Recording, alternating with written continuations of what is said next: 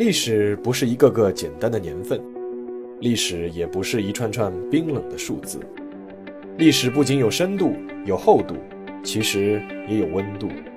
行事有态度，做人有温度。我是馒头大师，欢迎来到历史的温度，让我们读懂过去，活好当下，坦面未来。各位馒头说历史的温度节目的听众朋友们，大家好。那今天呢，我们还是继续这个江山美人的传记。今天要说的这个故事啊，我们呢还是先把这个视角啊停留在欧洲，而且呢继续放到英国的王室。今天要说这个故事呢，其实就是这个专辑当初起名字的这个最初的触动点，说的真的是一个左手江山右手美人的故事。我记得我小时候流行一首歌啊，是一首暴露年龄的歌，说出来不知道大家还记得吗？叫《爱江山更爱美人》。当时呢，觉得这首歌挺好听的。后来呢，长大了才知道，英国啊，还真有个国王，为了美人，他宁愿是放弃江山。那今天呢，我们就来说说这个故事。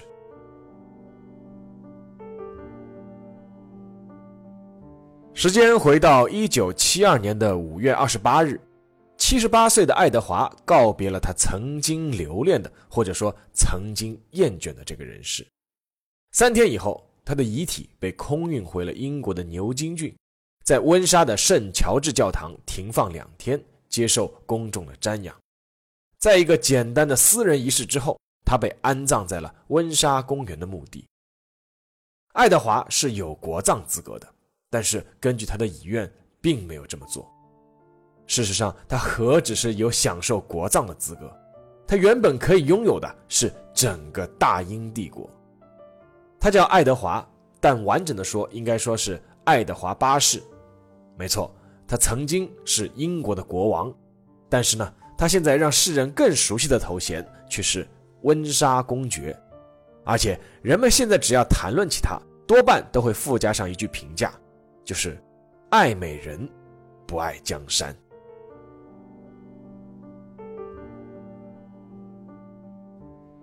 一八九四年六月二十三日。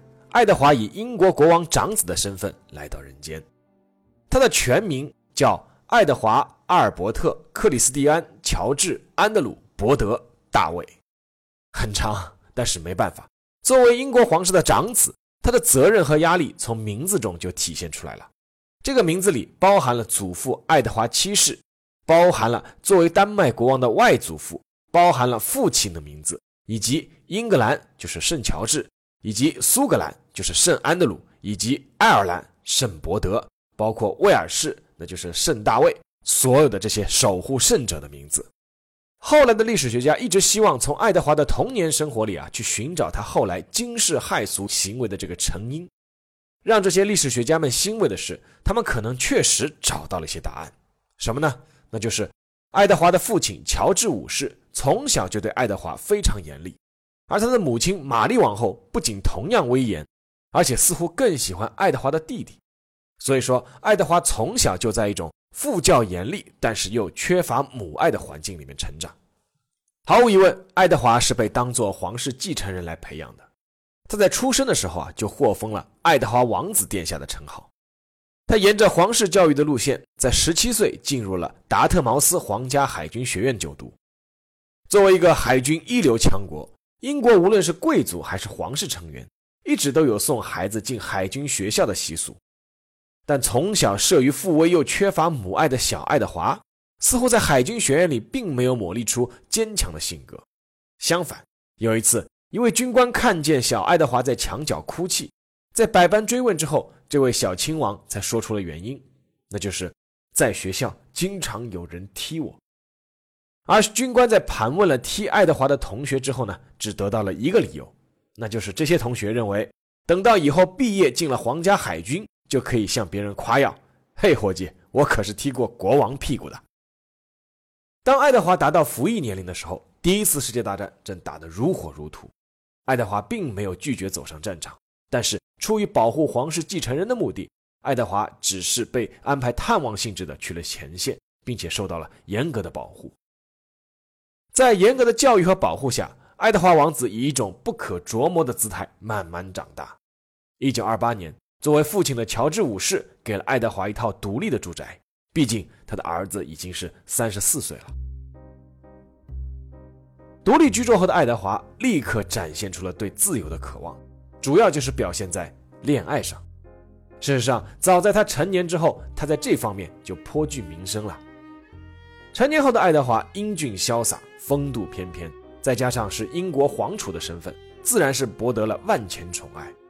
但是让人尴尬的是，爱德华的恋爱对象有不少都是风尘女子，而其余的，无论是纺织业大亨的女继承人，还是美国外交官的女儿，大多数都是有夫之妇，其中还有不少都是比他年龄要大的女子。后来的历史学家只能再从心理学家的角度指出，这是爱德华从小缺乏母爱、缺少安全感的表现。爱德华王子啊，不仅仅因为总是和有夫之妇幽会而变得声名狼藉，更是因为口无遮拦而频频惹祸。比如说，他曾经称澳大利亚的原住民是我所见过的生物中最恶心的一种，他们是人类的最低种类，就是猴子。以及他还发表过不少种族歧视和性别歧视的言论，而在这样的情况下，最尴尬和痛苦的其实是爱德华的父母。英王乔治五世就曾经说过一句话，他说：“我死后的十二个月内，这个孩子便会毁了自己。”而他的母亲玛丽王后，她的话更直白，她说：“我常常祈祷爱德华不要结婚，不要有小孩，这样就没有什么可以阻止乔治，就是爱德华的弟弟啊。”这样就没有什么可以阻止乔治和伊丽莎白的王冠了。但是，国王夫妇完全不会想到，他们的这位长子之后给他们带来的震撼将远远超出他们的想象。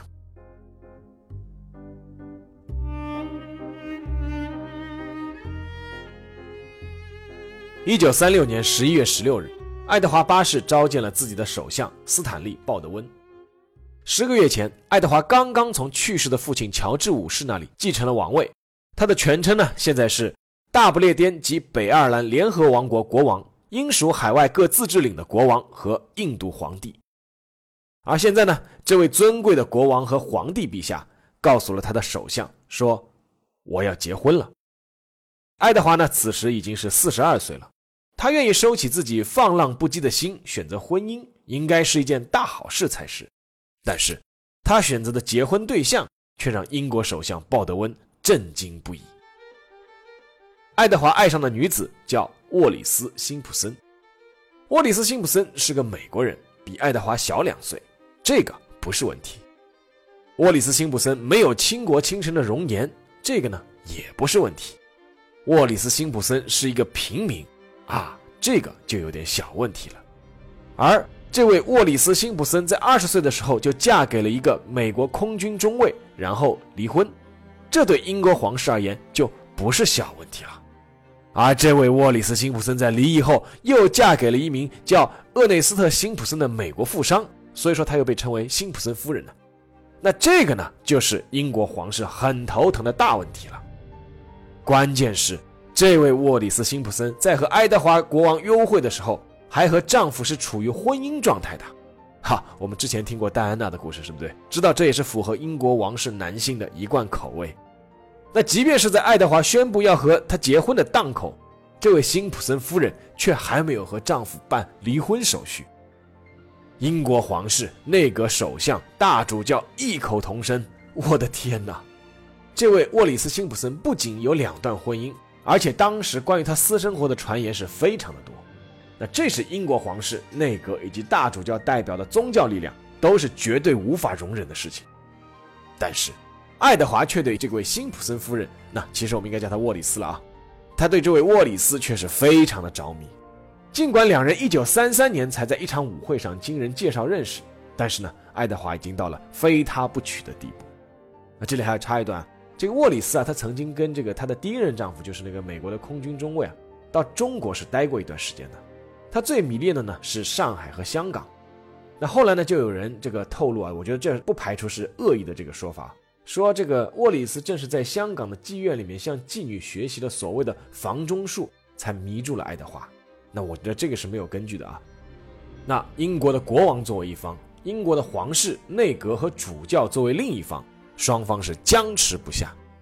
皇室和主教认为，这位沃里斯有一次离异，一次还在婚内。这种情况是英格兰国教会所坚决不允许的，而内阁更是说出了皇室还想说但是不太方便说的话，就是对于这样一个风流成性的女子，啊，没人知道她爱上国王的真正目的是什么。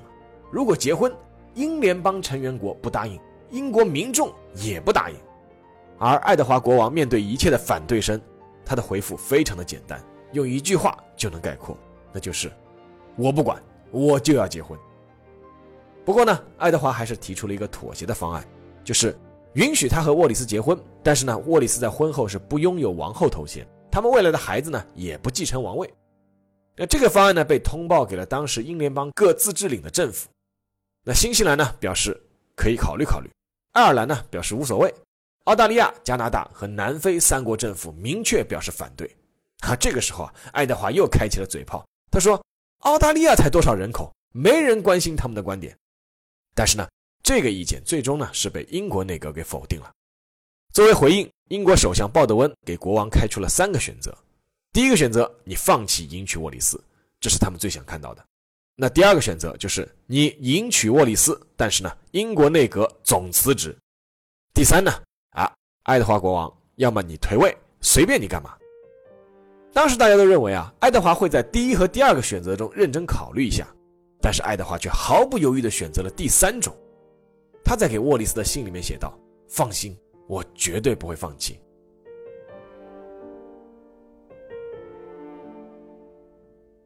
一九三六年十二月十日，爱德华八世在三位兄弟约克公爵、格罗斯特公爵和肯特公爵的见证下，在贝尔维德城堡签署了十五份给各个自治领的退位文件。十二月十一日。他以爱德华王子的名义向大英帝国的子民们进行了一次广播。他说：“终于可以发表一些心里想说的话了。我从来就不愿意隐藏任何事情，但是直到现在，在宪法的允许下，终于可以说出心里话了。我发现，无论我有多么愿意履行国王的责任，在得不到我所爱的女人的帮助和支持之下去承担如此沉重的责任，是一件不可能的事。”爱德华最终把自己的王位交给了弟弟乔治六世，而弟弟呢，给哥哥创造了一个新的封号，叫做温莎公爵。于是，爱德华八世就成了温莎公爵，他成了英国历史上第一个自动退位的国王。从当上国王到退位，一共是只有三百二十五天。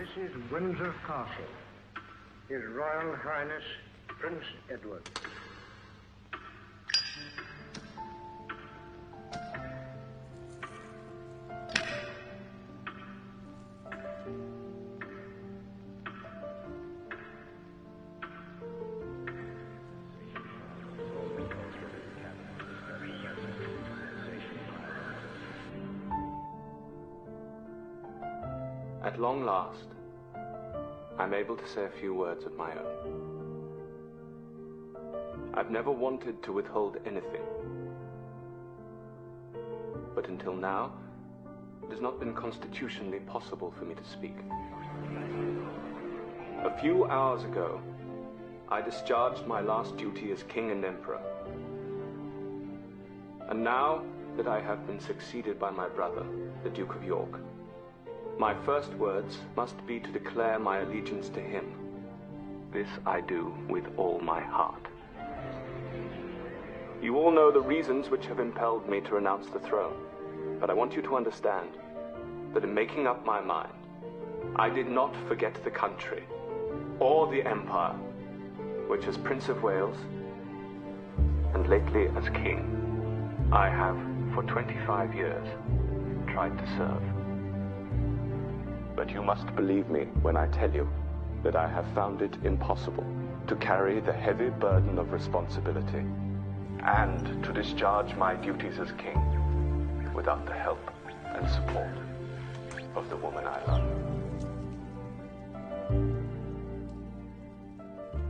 故事到这里并没有结束。一九三七年六月，爱德华终于如愿在法国与沃利斯举行了一场低调的私人婚礼。 这场婚礼只有很少的人来参加，而作为爱德华的娘家人，英国皇室没有一个人前来。但是温莎公爵和自己的温莎公爵夫人似乎并不在意这些，对于温莎公爵而言，他得到了自己用退位换来的回报，那就是心爱的女人，还有自由。但是事实很快证明，从爱德华退位到沃里斯的身份，一切都没有外界想的那么简单。美国联邦调查局在胡佛局长的亲自牵头下，调查和记录了一份长达二百二十七页的秘密档案。档案显示，温莎公爵夫妇一直和德国纳粹有各种说不清道不明的关系。而英国的情报系统也早就侦测到了这一点。调查最初是英国情报部门在沃里斯身上发起的。作为国王未来要选择的妻子啊，情报部门当然是要尽心尽责。而调查的结果让他们大吃一惊。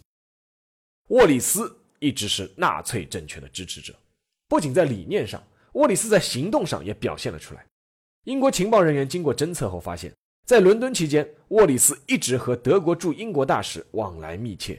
密切到那位大使每天都要给沃里斯送十七朵粉红色的康乃馨，而这一切还是发生在沃里斯与爱德华热恋期间。那位德国驻英大使后来就成了德国的外交部长，他就是希特勒著名的亲信里宾特洛夫。那这个问题呢，就变得非常严重了。当时欧洲是战云密布，谁都知道英国和德国已经处于开战的边缘。而如果英国的国王娶了一个明显亲纳粹的女子为妻，后果会怎么样呢？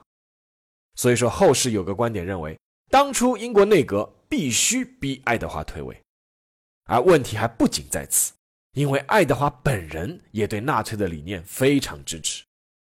爱德华曾经说过这样一句话，他说：“希特勒是正确而合乎逻辑的德国人，如果他被推翻，将是整个世界的悲剧。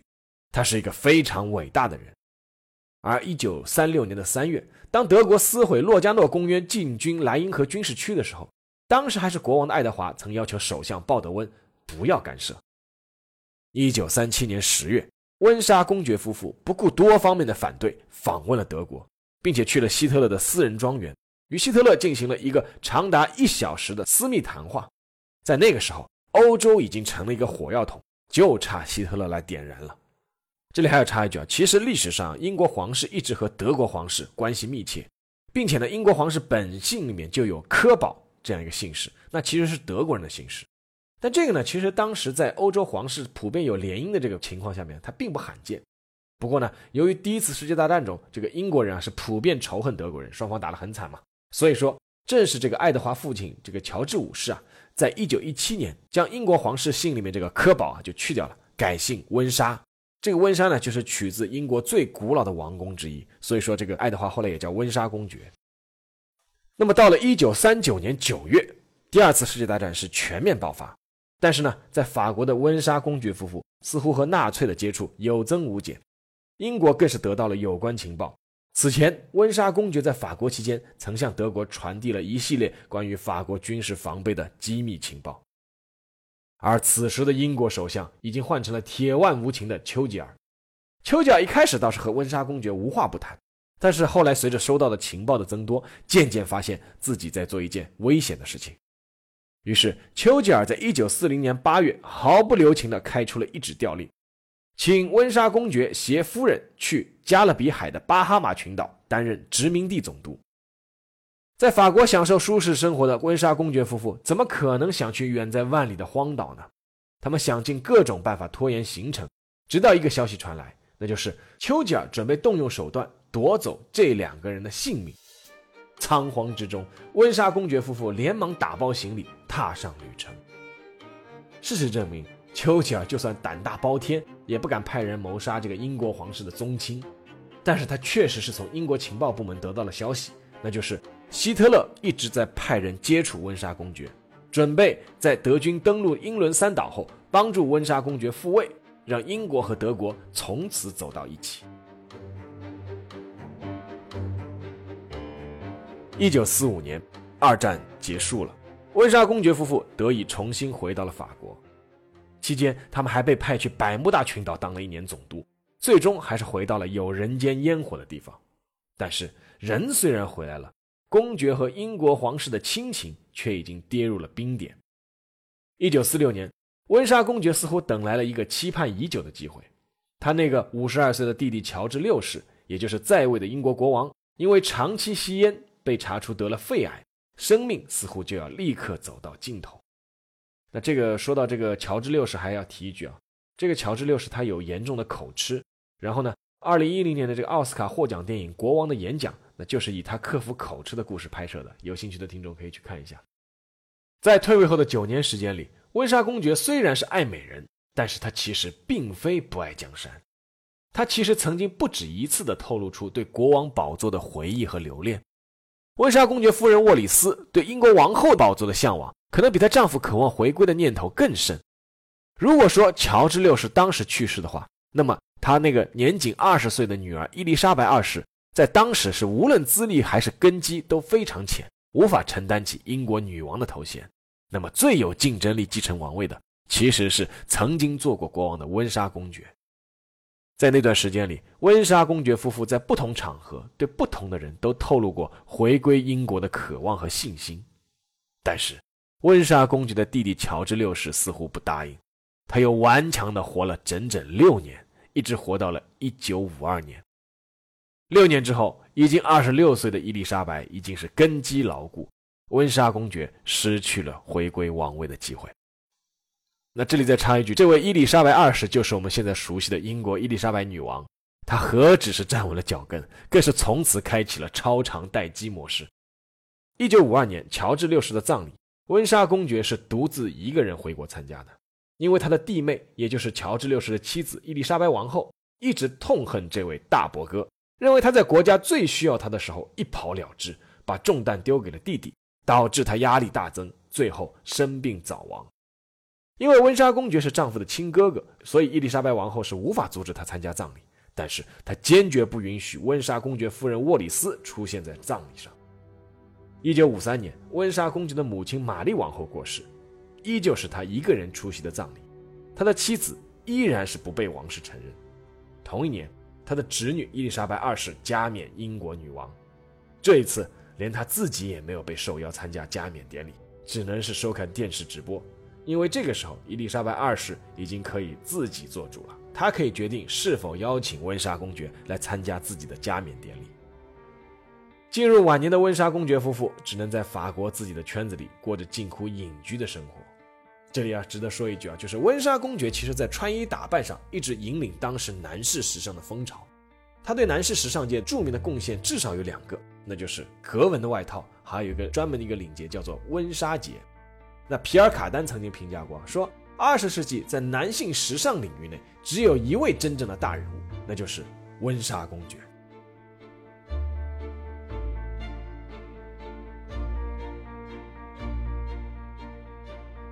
一九七二年五月二十八日，温莎公爵走到了他生命的最后一天，他得的是喉癌，一切已经无力回天。在他去世之前的十天，他的亲妹妹以及侄女伊丽莎白二世终于来探望了他。当时已经病入膏肓的温莎公爵居然颤颤巍巍地站了起来，向自己的侄女鞠躬致礼。这是英国皇室和他的第一次和解，但是。这份与亲情有关的和解，却不包括没有血缘关系的温莎公爵夫人沃里斯。温莎公爵的葬礼，作为遗孀的沃里斯当然是参加了，但是英国皇室成员与他只有非常冷淡的寒暄。他自己一个人来，葬礼结束后自己一个人去机场，没有人送行或陪伴。沃里斯之后也过着近乎隐居的生活，他一直活到了1986年。但是据他身边的看护的人回忆。在最后的五年，他的生活质量非常糟糕，甚至已经是不能说话。因为怕他情绪激动，医生也严格控制探访他的客人人数，这更显得他似乎晚景凄凉。一九八六年，沃里斯去世，享年九十岁。让他唯一感到欣慰的是，在他在世的时候，英国女王伊丽莎白二世答应他，他去世以后啊，可以入葬英国皇室的墓地，与温莎公爵合葬。但是由于伊丽莎白二世的母亲生前再三关照，所以说沃里斯的墓碑上的头衔只是刻着“温莎公爵夫人”。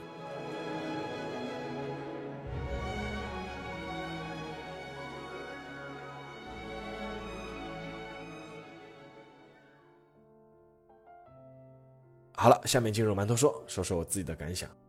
那很多人呢总是憧憬那种石破天惊、冲破一切束缚的爱情。所以说呢，温莎公爵一直承担着大家对追求爱情的勇气的最大的向往。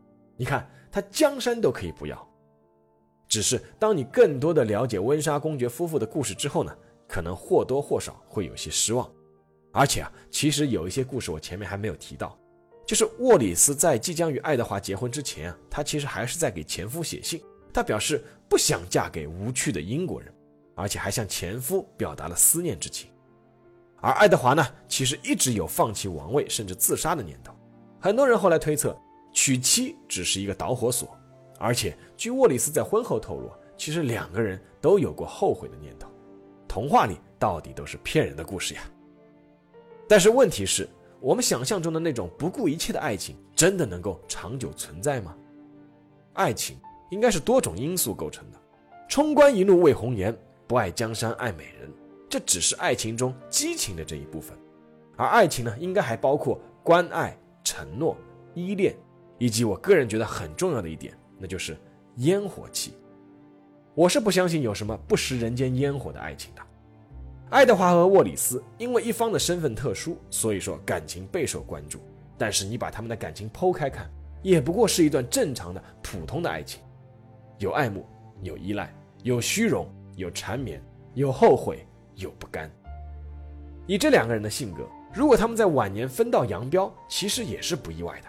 我相信当初不看好他们能白头到老的人，肯定是要比另一个阵营的人要多很多。但是，最终他们并没有分开。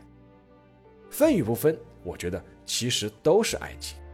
生活需要童话，但毕竟不要照着童话生活。或许温莎公爵夫妇的爱情不是你想象中的爱情的样子，那么。你想象中的爱情又是什么样的呢？